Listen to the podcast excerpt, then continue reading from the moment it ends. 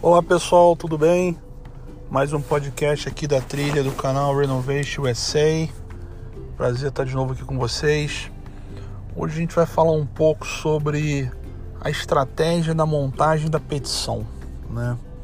É, algumas pessoas podem achar esquisito se existe uma estratégia ao montar a sua petição, né? Pô, estratégia, será que não deveria ser apenas o conteúdo, né? Não deveria ser apenas aquilo que você coloca como evidência, o como é que você preenche os seus formulários, o conteúdo das suas cartas. Na verdade, é um misto de tudo, né? O que você vai colocar como conteúdo é com certeza muito válido, né? E eu acho que esse é o principal, mas a forma como você mostra aquilo que você montou também tem um enorme valor, né? Você pensa que é, a petição ela vai ser analisada por uma pessoa que não conhece você, a pessoa não sabe quem você é, ela já parte do princípio que é, você está ali peticionando, tentando conseguir né, uma vaga de um trabalhador americano, né? Porque na verdade essa pessoa que está avaliando é americana, né? Então ela está ali para fazer uma avaliação se vale a pena ou não te dar o privilégio de ter um green para é, roubar, entre aspas, a vaga de um trabalhador americano, né? Ou de um empreendedor americano, que seja. Então, é, o bate-papo hoje é sobre como é que você faz, é, qual seria uma forma, e aí eu vou dizer de novo uma forma, né? Porque podem ter 200 mil formas, tá?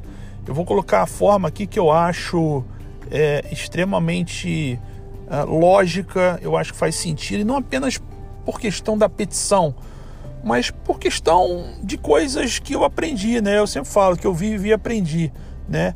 Uh, o fator de convencimento humano, o fator de você mostrar para alguém alguma coisa que você quer dizer, mas sem poder estar tá ali, né? Você de fato não vai estar tá ali com a pessoa, você vai estar tá escrevendo. Então, o como você escreve, o como você monta aquilo, como é que você apresenta é super importante, tá bom? Então, vou falar de novo aqui o que eu sempre falo nos podcasts.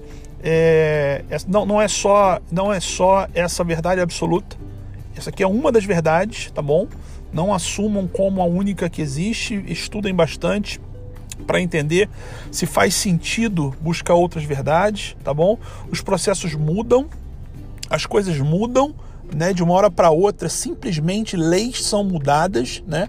Para quem se lembra muito bem, até 26 de dezembro de, de 2016, uh, o Matter, né, para fazer a, a, a, avaliação do caso do visto EB2NIW era um. Quando virou o dia, de repente passou a ser outro, em função do, do senhor da Nazar, né? Então as coisas mudam. Então acompanhem as mudanças, né? Tenham certeza que é, é, de fato o que vocês estão fazendo está relacionado ao, ao, ao, à situação mais atual né, das solicitações, dos requerimentos e das legislações vigentes para o Departamento de Imigração americano. Isso é muito importante, tá? É, mas, de novo, tudo aqui é com base na minha experiência, naquilo que eu aprendi e eu vou compartilhar com vocês, tá bom? Uh, a primeira coisa que eu queria falar um pouquinho é sobre uh, antes de entrar no detalhe do é, é, como montar a petição,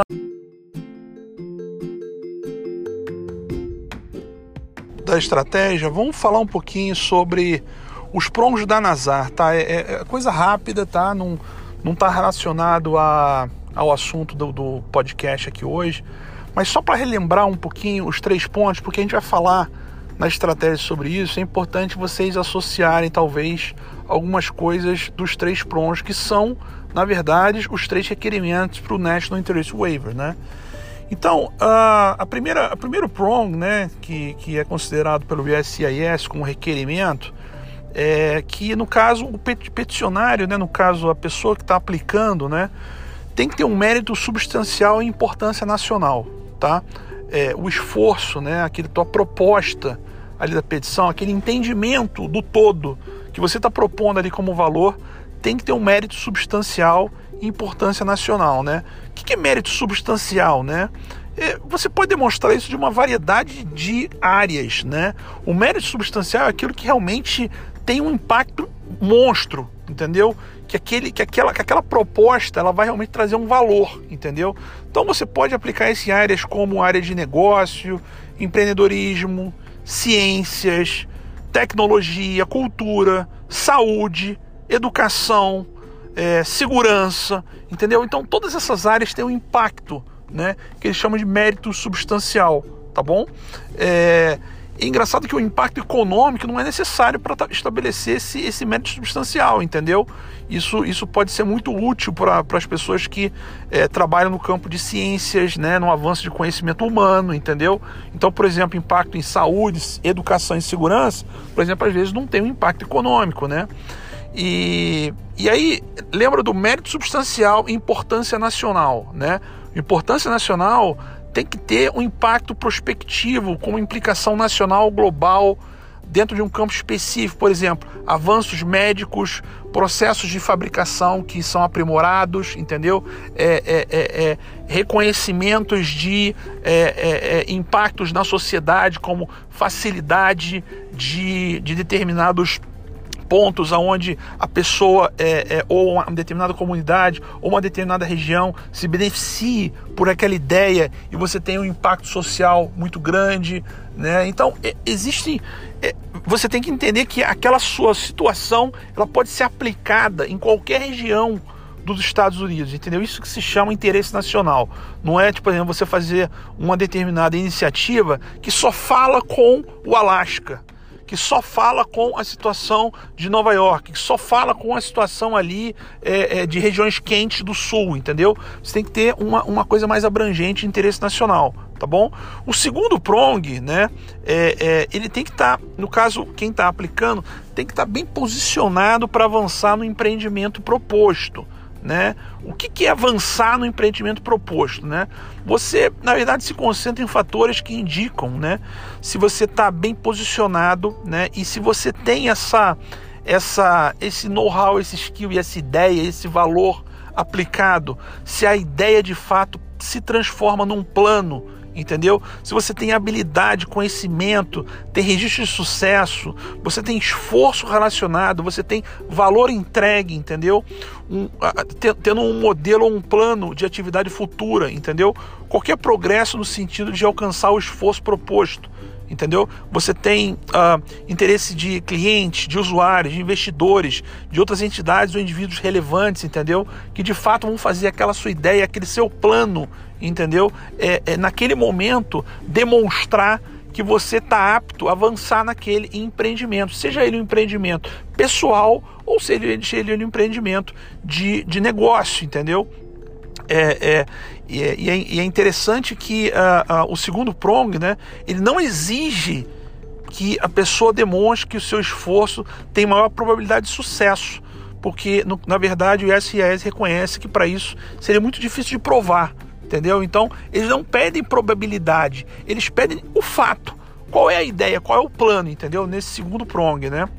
E o terceiro prong, né, no caso, é é benéfico para os Estados Unidos né, fazer o waiver, né, no caso, é, renunciar à oferta de, de emprego, no caso, é, não ter uma empresa te fazendo sponsorship né, e, e te fazer um waiver do, do certificado de trabalho, entendeu? É melhor para os Estados Unidos né, dispensar essas coisas é, é, de fato para que você consiga estar lá presente mais rápido, porque a sua ideia e o seu valor representam de uma maneira urgente né, de uma maneira que aquele momento o país precisa de você e de fato existe uma associação entre a, entre a demanda e o supply, entendeu? Então, é, é, esses são os três prongs né, que você, de uma maneira geral, tem que comprovar na sua petição para que é, no final a avaliação seja positiva. Se as coisas não estiverem amarradas nessas três coisas, muito dificilmente né, a sua petição vai ser aprovada, entendeu?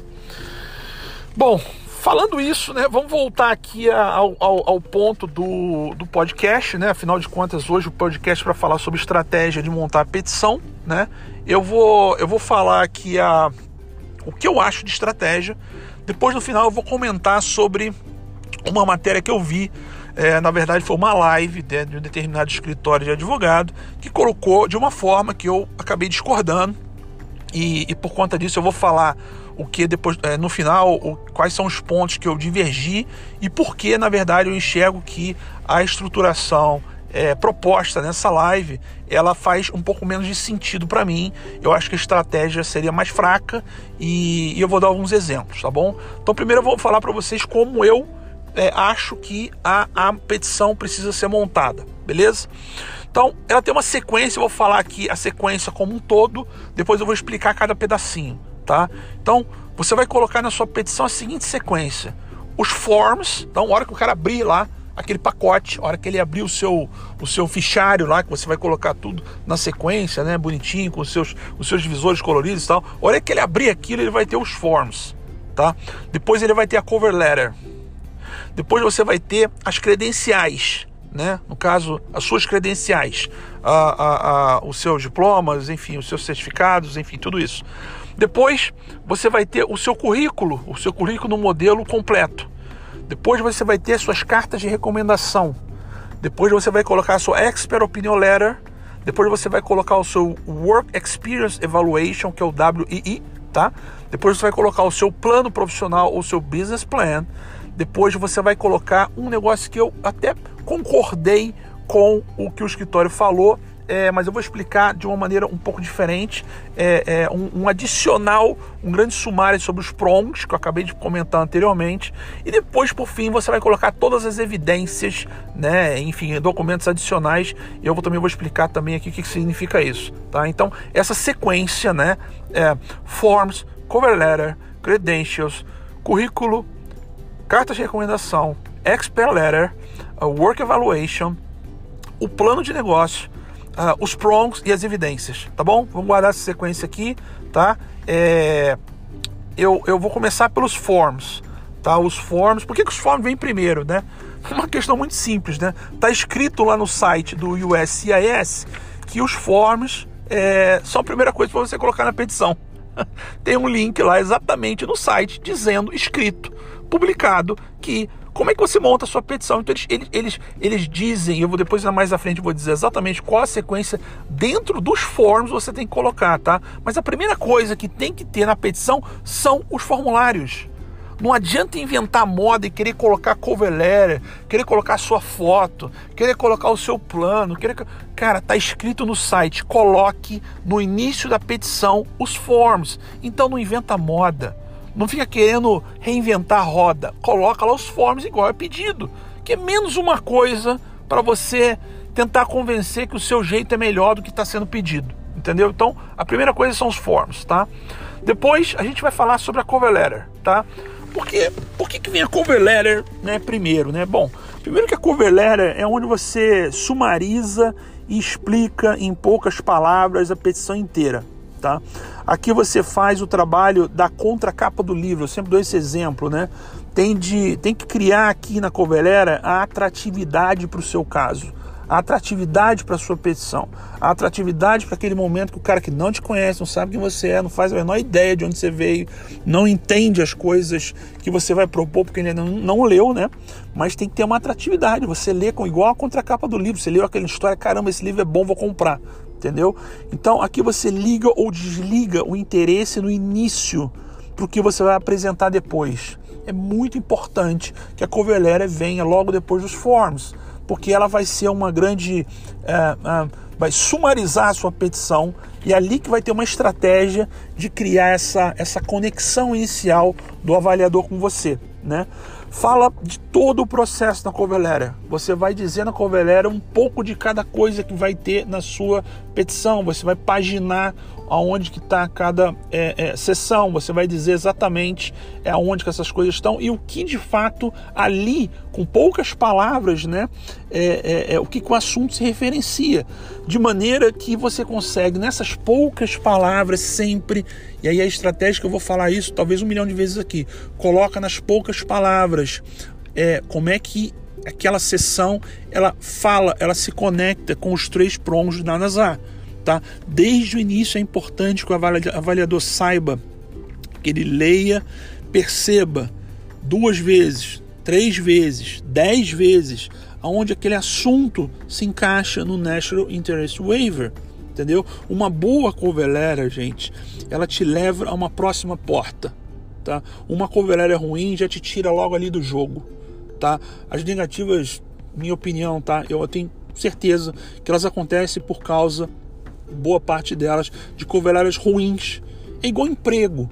Se o seu currículo, na cover letter do seu currículo, tiver ruim, né, não dá para nem ler o resto. Não passe na próxima porta que é a entrevista. É o mesmo conceito, entendeu? A cover letter ela tem que estar tá atrativa, ela tem que te permitir que o, o, o avaliador ele, ele dê o passo seguinte, ele se interessou, porque ele não está fazendo só a sua avaliação. Ele tem milhares de processos e agora, né, depois da pandemia agora, tem milhares de processos de backlog, entendeu? Então ele tem que se interessar para passar na próxima, na próxima porta, entendeu? Segue é a mesma estratégia de convencimento de pessoas que não te conhecem, entendeu? Como é que você vai ativar o interesse delas em você?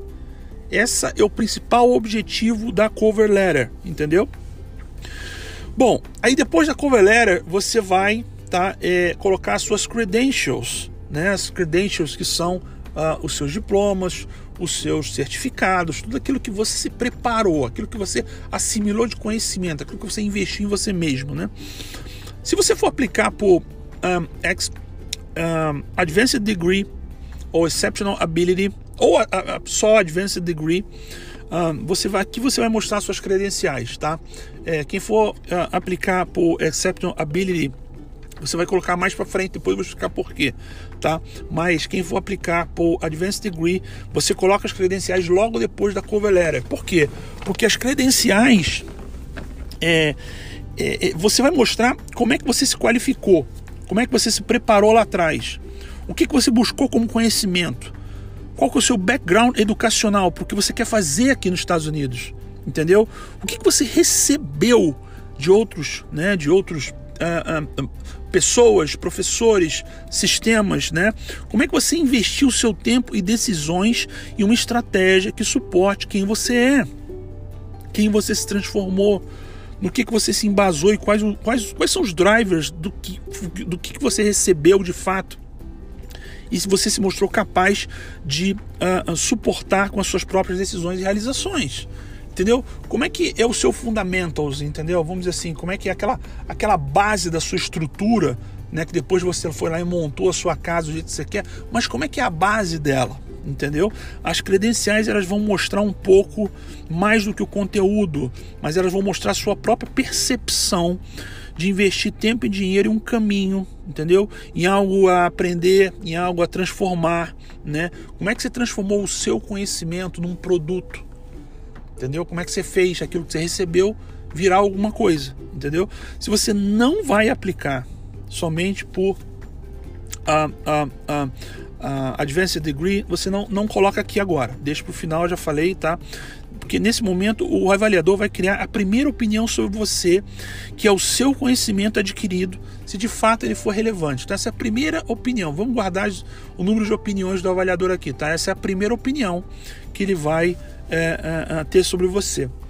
Ah, depois, ah, você, depois dos credentials, você vai colocar a sua cover letter, ah, desculpa, o seu currículo, tá? A cover letter já, veio, já foi antes. O seu currículo é muito C aqui, é C de cover letter, C de credentials, C de currículo, C de, de cartas, enfim. Então, depois do credentials vem o seu currículo, tá? Aqui depois da cover letter você vai ah, depois a credentials, gente, estou me enrolando todo, desculpa. O currículo vem depois do credentials, então depois você vai falar nos detalhes. Cara, mas é um nível de detalhe que, se você somar a sua mãe, seu pai, seus filhos, seu cônjuge, seus amigos mais íntimos, nem eles vão saber. Você tem que se, se descobrir aqui de uma forma, entendeu? Onde você vai primeiro fazer um brainstorm gigante. Você vai anotar tudo que você fez na sua vida. Esse negócio dá um trabalho tremendo. Esse negócio dá um trabalho tremendo. Não é fácil montar um currículo da sua vida num detalhe para contar essa história. Não é um currículo aqui daquele currículo que você manda para emprego, é um currículo detalhado.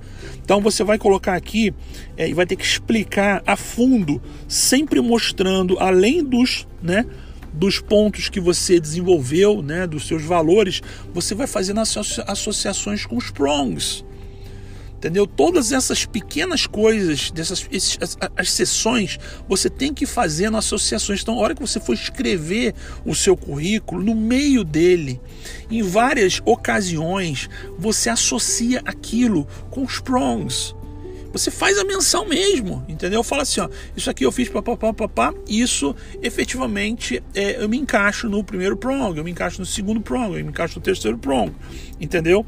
Você tem que fazer isso e associar com os seus valores, resultados, impactos, experiências, transformações e, claro, quantificação né, monetária, quantificação de valor, né, é, é, se você puder, ou impacto social, como eu dei o exemplo ali atrás, né, como por exemplo qualidade ou segurança, que são os famosos não mensuráveis, né, aqui o, o avaliador, né, aqui no seu currículo, o avaliador vai saber de você uma história contada por você. Então, guarda isso. Ele vai começar a descobrir quem você é, contado por você mesmo e vai criar a sua segunda opinião. Beleza? Então já tinha uma opinião, agora já tem a segunda opinião, que é a história contada de você por você mesmo, tá? Depois do currículo vem as cartas de recomendação, né? Aqui você vai garantir que o que você disse sobre você mesmo, outras pessoas dizem a mesma coisa, na ordem cronológica dos fatos, né? Levanta sempre os pontos que você falou no currículo e você monta as cartas né, com a pessoa tentando seguir a mesma lógica. Então, se você falou que é mestre em ABC, no currículo, no caso, então na carta você tem que dizer que é mestre ABC também, na mesma lógica, no mesmo timeline, na mesma cronologia, entendeu? As, as, né, no caso, as suas entregas precisam ser confirmadas na carta de recomendação. Você falar um, um de, determinados assuntos no currículo, nas cartas, você não tiver isso, fica esquisito de você fazer a conexão, entendeu? Então a confirmação do que você disse aos olhos de outras pessoas vai fazer o avaliador criar a opinião número 3 onde ele enriquece e amadurece mais a ideia de que você é realmente tudo aquilo. Então, a primeira opinião ele já, já teve sobre você com relação aos seus fundamentos. A segunda opinião é você contado por você. A terceira opinião é você contado por outras pessoas, tá? Aí você vai colocar na sequência sua Expert Opinion Letter, tá? Aqui você vai pedir, no caso, a pessoa que não te conhece, não tem compromisso pessoal ou profissional com você, vai pedir para ela falar sobre você. Claro, pedir não, você vai pagar, né? Mas ela vai pegar todos os seus dados, vai pegar todas as suas credentials, as suas cartas, vai pegar quem você é, o seu currículo e vai falar sobre você, entendeu? Essa opinião já vai ser aquela de fato que fecha a fatura no que tange a mostrar suas qualificações. Porque, né, essa, se você já disse que é top né, digamos, outras pessoas que você conhece também disseram que você é top, né? E alguém com propriedade e qualificação de analisar os seus tops e confirmar que você realmente é top, né? Disse isso. Então o avaliador vai finalizar a opinião sobre você, vai concluir com isso que você é realmente top. Você já disse que você é top, as pessoas que você conhece disseram que você é top. E o cara que fez a sua Expert Opinion Letter também disse que você é top. Então, é, é, é, ele vai né, tender a acreditar de fato que você é top. Entendeu? Lembra que o avaliador não te conhece. Ele não te conhece, mas os seres humanos são levados, na sua maioria, a construir opiniões com base em um início de uma história e uma direção dada, entendeu? Quando isso não acontece, você fica dependendo 100% de quem não te conhece criar uma opinião sobre você, isso é perigoso. Entendeu? Porque nas próximas portas, se ele entrar não acreditando que você é top realmente, ele pode começar a questionar, porque ele não tem essa percepção inicial. Entendeu? Ele não construiu esse modelo mental na cabeça dele que você é realmente top, entendeu? Então, com essa porta, ele cria a opinião número 4. Né? Ele se convence aqui, com a Expert Opinião Letter, que você é top, né? Na próxima etapa, no próximo, digamos, sessão, você vai colocar o seu, o seu Work Evaluation. Né? Aqui, alguém também que não te conhece vai falar sobre o que você disse no seu currículo, da sua experiência e não das suas qualificações. Tá? Ele vai conectar se o que você entregou tem valor de fato. Se você disser que entreguei um bilhão de dólares em uma empresa X, né, faz match com o fato né, é, é, de alguém com a mesma experiência, posição, competência, responsabilidade, área de atuação realmente pode entregar. Né? Você falou que entregou um bilhão de dólares, ele vai olhar para você e vai dizer: não, realmente, esse profissional, nessa condição, nessa experiência, nesse cargo, nessas responsabilidades e tal, ele tem condição de entregar um bilhão de dólares nessa, nesse mercado, nessa área de atuação. Entendeu? Nessa, nessa, nessa fase, o avaliador vai se convencer que as suas palavras são confirmadas e de fato você faz acontecer. Não apenas tem a qualificação para isso.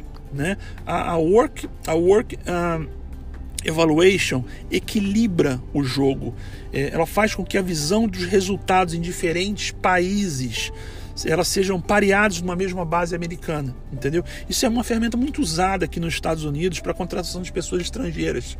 Né? Geralmente as pessoas que vêm de fora do, do, do, dos Estados Unidos ou que têm algum visto de trabalho, eles fazem né, esse work evaluation, entendeu? Para avaliar o, o próprio currículo entendeu? Então, aqui é, o avaliador vai criar a, a, quinta opinião sobre você, tá? Que é a opinião sobre o seu work evaluation, tá bom? Uh, depois, aí é após a work evaluation vem o PP, no caso o plano profissional ou o business plan, né? Onde ali você vai dizer o seguinte, olha, em, em, né, nas entrelinhas, olha, eu sou o top, então aqui eu vou te dizer que eu vou fazer, o que, que eu vou fazer com esse conhecimento, experiência. Então, por favor, lê o que eu vou dizer aqui para você entender e se convencer disso, tá? Entre, entre linhas, você não vai escrever dessa forma para o avaliador, né? Mas basicamente é isso que ele espera. Você, ele, ele já entendeu o quem, ele já entendeu quem. Agora é hora de mostrar o como, entendeu? Então a lógica, primeiro quem, depois o como. Entendeu? É, é a mesma lógica de você. De novo, eu vou dar o mesmo exemplo. Quando você vai contratar uma pessoa, o que você procura primeiro? É o quem. Entendeu? O quem vem primeiro. Depois vem o como. Você não pode inverter as coisas. Se você inverter as coisas, você vai falar do como primeiro, sem saber quem é o quem. Então, pode falar sem propriedade, entendeu? Então, é, é, para entrar, para ler um plano sabendo já quem é a pessoa, o que, que ela fez, o que, que ela já entregou, o que, que ela já conquistou, quais impactos e mudanças ela participou, quem já reconheceu que aquilo aconteceu de fato, e também com opinião expert de quem já viveu o mercado americano e sabe conectar você, de fato, o que você pode trazer de valor. Né? Começar a ler um plano já com tudo isso na cabeça é diferente de começar a ler o plano sem nada entendido, sem a real percepção de quem é você e quem você representa entendeu? Analisar que os três prongos aqui é bem mais fácil de mostrar, entendeu? E convencer, porque no final é esse o objetivo. Entendeu? O avaliador tem que ser convencido com palavras escritas sem emoção, sem olho no olho, sem linguagem corporal, sem um PowerPoint, sem áudio, sem vídeo, sem nada. Entendeu? O plano fecha o ciclo de mostrar o quem, como e quando. Entendeu? Então, por isso que essa sequência ela é muito importante. Você colocar isso na cabeça do cara e o tempo todo martelar, entendeu? O, o, os, os da Nazar. Você vai colocar, não em gotas, mas em quantidades né, é, é, suficientes ao longo de tudo que você está colocando nas suas sessões aqui, você vai associar tudo que você está fazendo aos três pontos da NASA. Não dá para criar uma regra aqui, porque cada um tem a sua, digamos assim, a sua experiência, a sua formação. Não tem como dizer que ó, esse prong você associa aqui, se associa ali. Não dá, mas é, o quanto mais você puder colocar e associar nas sessões aos três prongs, você vai construindo um modelo mental de que tudo que você está dizendo está associado àqueles três requerimentos, entendeu? Então, nesse momento, depois que você fechou essa sessão do, do plano, né, o, o seu avaliador tem seis percepções.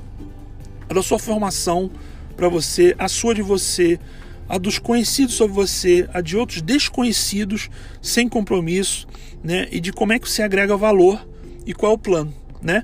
Falta dele, né? Falta dele mesmo, mas a dele, a todo momento, ele ficou ouvindo, ouvindo não, no caso, lendo, né, os prongs e associando. Em cada uma das etapas que você citou, conectou, exemplificou, é, quantificou, valorizou muito essa associação da, dos três prongs de Nazar com as suas qualificações, com relação às suas entregas, com relação ao seu plano, entendeu?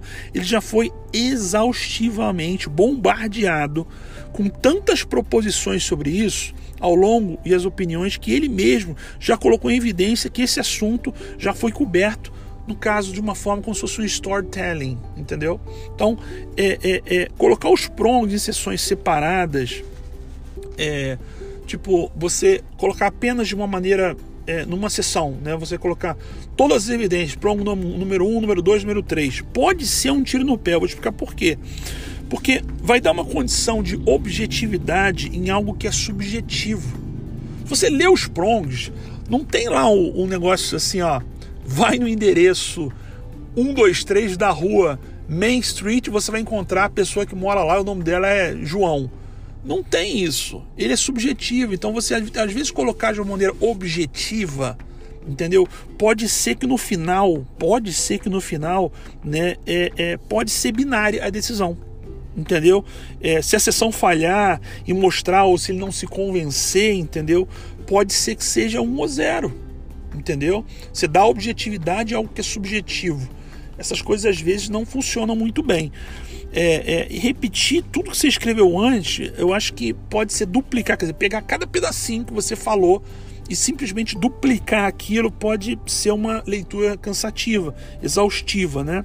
É, se for para colocar alguma coisa conclusivo, talvez uma tabela, um one page, talvez com os três prongs e a sua associação é, em quantidade de menções, em tópicos de cada sessão anterior, alguma coisa mais simples, aonde ele vai, talvez ali naquele momento, vai fazer um breve, grande resumo, ele vai se relembrar de tudo aquilo que ele leu.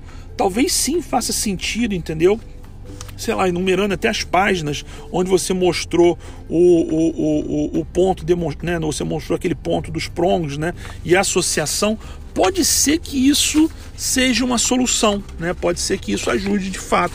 E é por isso que lá atrás eu falei que é, é, colocar os prontos, que foi a ideia da, do escritório de advocacia, é, não é de todo mal, de, de, toda uma, uma, ideia ruim, né? Mas eu não colocaria tudo concentrado. Né? Eles mostraram lá um chumaço lá de, sei lá, umas 200 páginas mostrando prong 1, 2 e 3, tudo concentrado. Eu acho que fica muito objetivo, de novo, para alguma coisa que é subjetivos, entendeu?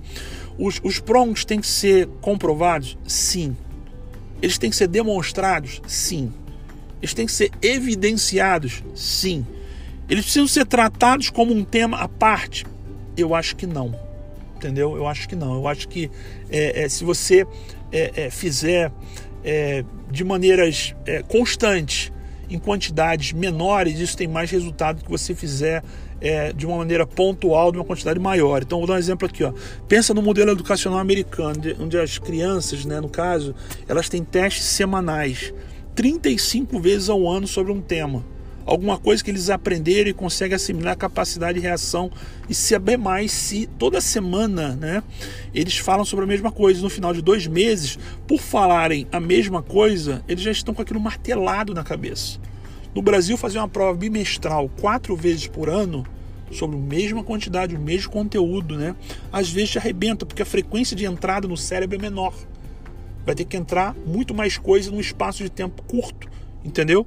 Então a mesma coisa eu acho na hora da petição, o mesmo conceito, entendeu? Pode dar uma desconexão na hora de mostrar. É muita coisa para mostrar muito, muito concentrado, entendeu? Eu acho que mostrar isso em, em, numa cadência menor, mas mostrando com mais frequência, eu acho que tem mais, que tem mais valor, entendeu? E, e aí, por fim, né, depois do, talvez da, dessa sumarização dos prongs, você finaliza com a, com a evidência específica, é, outras, outros documentos, como as cartas de empregadores, possíveis é, vagas ofertadas, é, vagas que você aplicou que tiveram retorno dizendo que você não pode ser contratado porque é, é, é, não tem as credenciais, não tem a, a qualificação e status né, para efetivamente vir para os Estados Unidos. Ah, petições anteriores, como a, de, a, o F1, o L1, né, as petições anteriores, eu acho importante, fotos de prêmios, eventos, postagens, citações, enfim, um monte de coisas. Seria uma sessão de evidências, onde seria como se fosse uma, um, um tópico de consulta para provar, né, com fatos e dados, determinadas coisas que você falou anteriormente, entendeu? É, então, eu, eu, vou, eu vou de novo citar aqui é, é, a sequência que eu, que eu, que eu sugeri né, para ser feito, para a gente relembrar, tá? Então, primeiro, os forms, né, é requerimento do ISIS, tá? Então, não inventa moda, tá lá, tá escrito. Cover letter, credentials, currículo, carta de recomendação, expert opinion letter, work evaluation, o plano profissional ou business plan, o sumário dos prongs, né? Depois as evidências, tá? Por quê? Conta a história do quem, como e quando, tá? Grava isso. O, o, e aí eu vou voltar agora lá na, na live que eu, que eu tive acesso, que eu assisti, né? Na sequência eles colocaram primeiro a cover letter, né? Eles não colocaram os forms, a cover letter. Depois eles colocaram o plano, né? Então, antes, da, antes do, do, do avaliador entender no nível de detalhe quem é você, eles colocaram para falar sobre o plano. Entendeu? Então, falar, pô, mas como é que alguma pessoa vai falar sobre um plano se eu nem sei quem ela é, que, como é que ela se qualifica? Como é que, como é que eu vou saber se essa pessoa de fato ela é tudo isso para contar esse plano para mim, entendeu? Então, de novo, primeiro vem o quem, depois o como. É uma lógica, entendeu? Então colocou a cover letter, o plano, depois os forms, que né, por requerimento deveria vir no, no, no início. Um erro muito básico aqui, entendeu?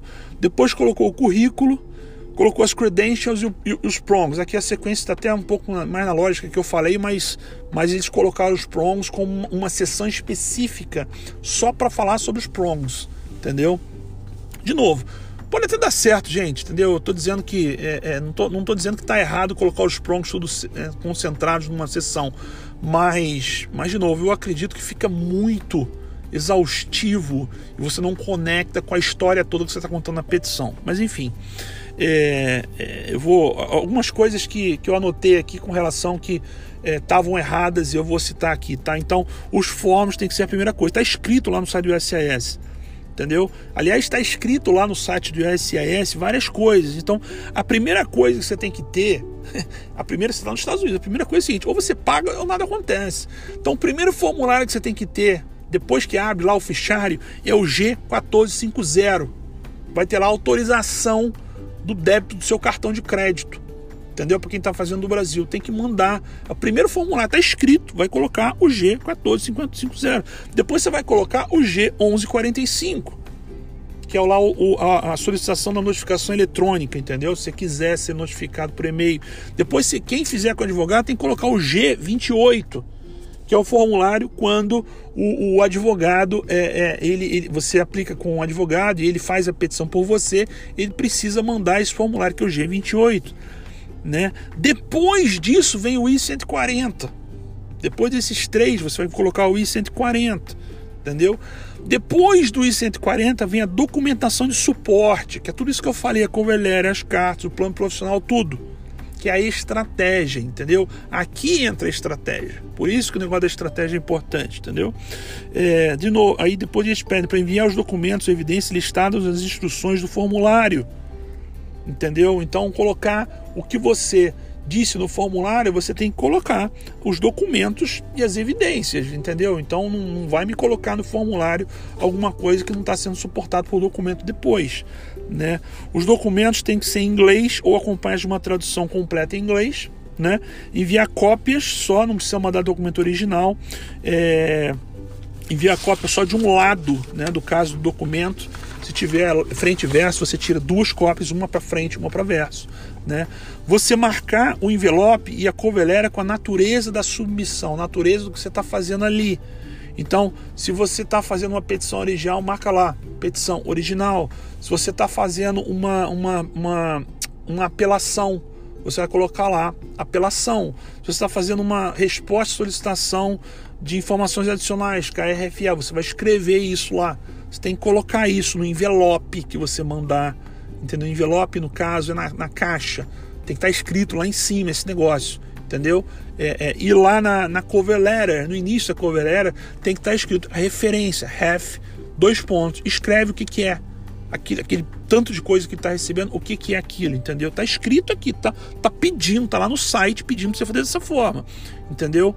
É, marca o envelope e a carta, no caso a cover letter, com o número do formulário entendeu? Que você está aplicando. Então, você está aplicando para o I-140, você escreve lá no envelope.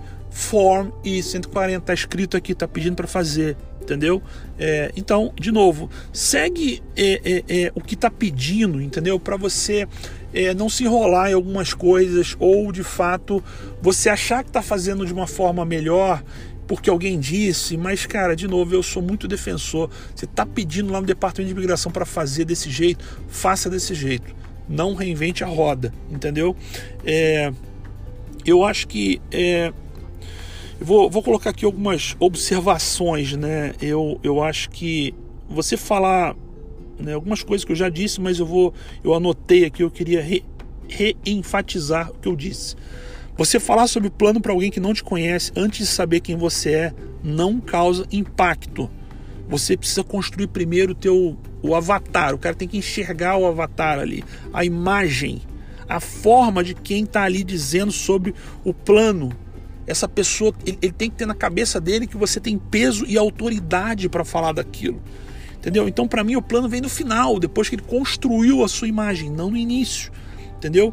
É, as cartas de recomendação depois do currículo. Entendeu? Primeiro fala de, de você, depois alguém fala de mim, e não o contrário. Entendeu? Tem que falar, você fala de você, depois alguém fala de você. Essas duas coisas têm que vir na sequência, entendeu? É, é, de novo, se você não fizer isso, se você não colocar suas cartas de recomendação é, numa sequência lógica, você perde a oportunidade de referenciar em um, em um, um determinado momento, numa cronologia, você consegue colocar uma, uma cereja do bolo adicional, adicional para falar sobre você, entendeu?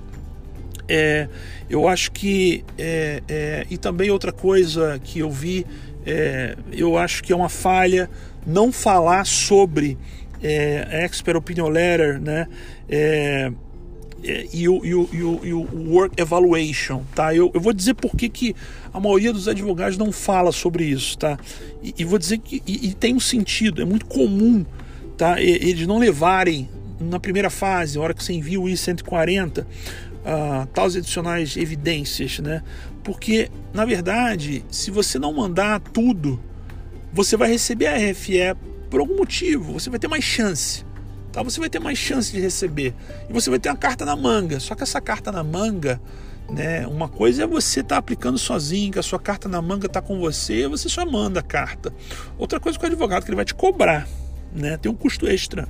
Entendeu? Então, é, é, é, isso às vezes passa despercebido, mas é estratégico, talvez, para complementar a RFE, que é uma coisa às vezes boa, ter uma RFA, às vezes, ela, ela significa que a pessoa está com uma tendência de te aprovar.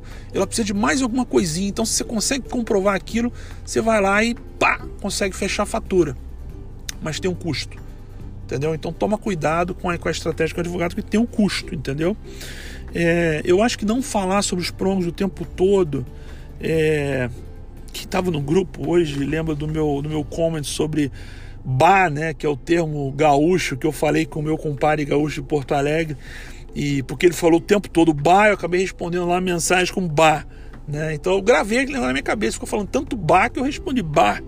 É, mas você concentra um pacote fechado, é, um pacote de determinado assunto o tempo todo na sua cabeça, entendeu? Eu acho que cria o efeito martelo né? Uma, lembra do negócio do compre batom? Até hoje eu lembro do compre batom. Toda hora que eu vejo o batom, eu lembro daquela propaganda do compre batom, porque eles falaram tanto compre batom que. E isso é verdade, entendeu? É, é, é, eu acho que você, você construir isso de uma maneira distribuída, de uma frequência maior, é melhor do que concentrar numa sessão única e talvez criar objetividade num item que é subjetivo, né? E, mas enfim, era isso. Ah, aliás, eu queria fazer só uma, uma, um outro comentário. Toma cuidado com a fase 1 fase 2, tá? Eu hoje. É, é um tema para um outro, um, outro, um outro podcast. Eu não, vou, eu não vou falar disso agora aqui, não. Mas a gente fala um pouquinho mais à frente sobre fase 2. Tá bom? É, eu espero ter poder ajudado vocês a, a entender um pouco mais a estratégia da, da petição, tá? E tem estratégia, tá? Tem estratégia, porque você, você precisa mostrar uma forma de convencer pessoas. Você precisa mostrar uma forma de, de, de você não estar lá, né? você se incluir naquela petição e como você monta, igual uma apresentação. Quem já fez apresentação para o chefe, né? Sabe que é isso. Como é que você vai apresentar alguma coisa? Você vai defender um ponto de vista? Como é que você vai vender um produto? Entendeu? Tudo isso é estratégia. Então, a petição tem uma estratégia também, entendeu? Então, acho que o, o podcast hoje foi para falar sobre isso. Espero que vocês tenham gostado, tá? E qualquer coisa, entre em contato e a gente entre mais detalhe, tá bom? Grande abraço, até a próxima.